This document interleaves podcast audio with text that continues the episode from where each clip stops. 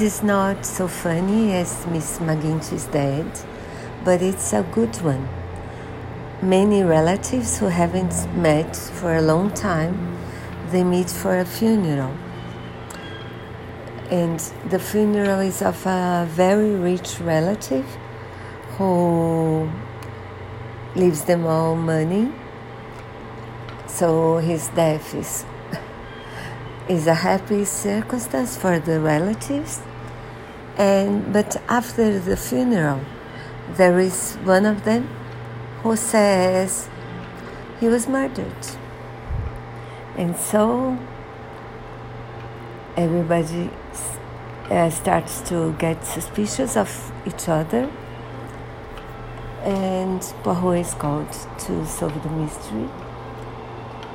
He does it as well as every time, and it's yes, the clues are difficult to guess. So I, I, I, I got the wrong murderer. So I was surprised. I think I enjoyed as I did.